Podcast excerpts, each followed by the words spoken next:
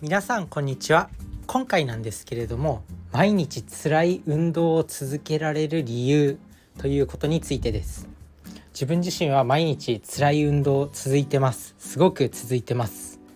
でこれなんで続いてるんだろうって思った時にまあ今日の結論なんですけど負けたくない人勝ちたい人を頭の中で想像するっていうこと。あとはなんか嫌いな人とかあいつには、ま、あいつには絶対勝ちたいみたいな人を頭の中で想像すると頑張れるんですよ。これぜひやってみていただきたいんですけど、まあ、ぜひこう自分がこれからやる勉強とか辛い筋トレとかいろいろねこうややりたいけどやりたくないやつやった方がいいって分かってるんだけどやりたくないことをする時に頭の中でライバルとかそういう敵とかなんか自分がどうしても勝ちたいってやつを想像すると頑張れます。これは本当にやってみてください。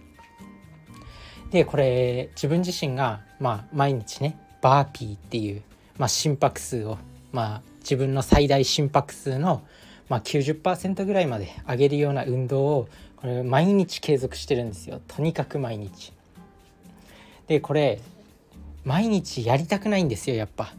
やる前はうわやりたくねえ今日もやんのかみたいな感じで辛い気持ちになるんですけどけど毎日やるんですよ。でこれなんで継続するんだろうって思った時に自分はいつも結構頭の中でまあなんか過去いじめられた経験とかあるしあとは職場でもやっぱ別に嫌いじゃないけどなんかあの人には勝ちたいみたいな人もたくさんいるんですよ。そういう人を頭の中で想像するとなんかこう頑張れるんですよね。なのでこれは是非やってみていただきたいです。モチベーションを上げる方法でもあるこんな簡単な手っ取り早い方法なんで是非やってみてください。ということで今日はちょっと短いんですけどねこんな感じで、まあ、人生に役立つちょっとした tips っていうのかな人生に役立つ知恵というか考え方守っておくだけで変わると思うんで是非やってみるといいと思います。まあ、今日はちょっとね結論が早く終わってしまったんで、まあ、雑談も兼ねてこう自分自身が最近ね作ったビジョンボードっていうのがあるんですよ。魔法の宝地図っていう本を読んでで、まあ、正直最初はうさんくさいなと思ってたんですけど、ね、半年ぐらい前に「魔法の宝地図」っていう本を読んだんですけどまあ、正直ちょっとうさんくさいと思ってたんですよ。でもいざこうね実際にこう使って成果を出してる人なんか Voicy っていうアプリを Voicy っていうアプリで自分もラジオをたくさん聞くんですけどその中で、まあ、実際にこうビジョンボードを作ってる人が何人もいたんですよね。でまあ代表的なところで中島優子さんっていう方がいるんですけど、まあ、その方の発信を聞いててまあ、その中島優子さんがすごくそのレッドカーペットのイメージの写真をそのビジョンボードを作って貼っといたみたいなんですね。そしたらこうなんかレッドカーペットあのなどっかのブランドの商品紹介なのか何なのかでレッドカーペットを歩く機会が実際にこうビジョンボードを作ってから3ヶ月後にその目標がその仕事が舞い込んできた。まあ、ビジョンボードにこうレッドカーペットの上をビジョンボードにレッドカーペットの上を歩く仕事をしたいっていうイメージをそのイメージの写真を貼っといたんだって。そしたら、まあ、3ヶ月後に実際にその仕事のオファーが来たと。うわーと思って、まあ、実際にこう成果の出してる人もものすごい成果を出してる人がちゃんとやってることなのに自分はうさんくさいと思ってこのビジョンボードっていうのをずっと作らずにいました。なんでまあこれはちょっとさすがに自分もちゃんと行動しないとなと思って本買って読むのはいいけど全然行動できてないじゃんと思って、まあ、実際にこう作り始めました。で完成したんですよ。でそのビジョンボードを作ってからさらにこう自分の自己コントロール能力が上がったというかもうねほぼ暴飲暴食もしなくなったしこう勉強するようになったし今資格の勉強もしてるんですよね。会社でまあ取れって言われてる資格なんですけど最近自分大学生以来ちょっとなんだろうこう筆記試験の勉強っていうのをだいぶ触れてないなと思って学生時代以来、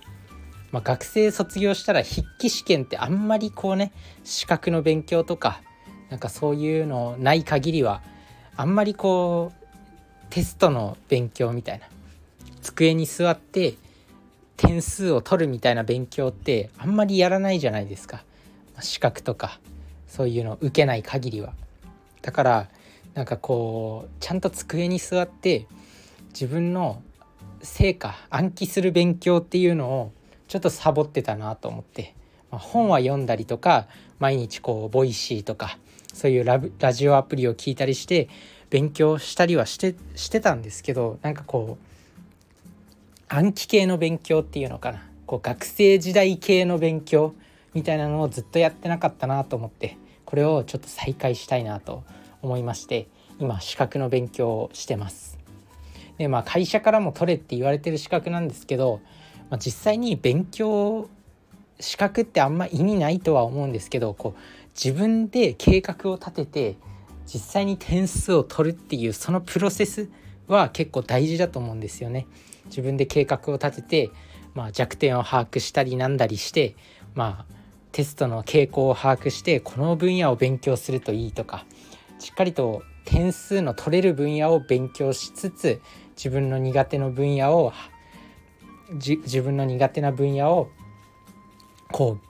う補いつつとか、まあ、そういうのそういう何て言うんだろう勉強において点を取るため勉強において資格に合格するためのそのプロセスそのその過程で考える自分の頭自分の計画力を鍛える上ではすごくこの資格っていいのかなって思いました。まあ、そんなそんな感じで、まあ、自分の自己コントロール能力も上がってます。ビジョンボードを作ったことによってなので皆さんもビジョンボードを作ってみてください。ということで、まあ、今日の本題はね毎日こうきつい運動を続けられる秘訣っていうのは、まあ、ライバルの顔を想像したりとか、こいつには絶対勝ちたいっていうやつの顔を想像するとすごく頑張れるよっていうことです。こうね何か今から辛い辛いことが始まる勉強なり筋トレなりランニングなり、まあ、これから辛いことがあるっていう時に是非そういうライバルの顔を想像したり負けたくない人の顔を勝ちたい人の顔を想像してみてください。それじゃあねバイバーイ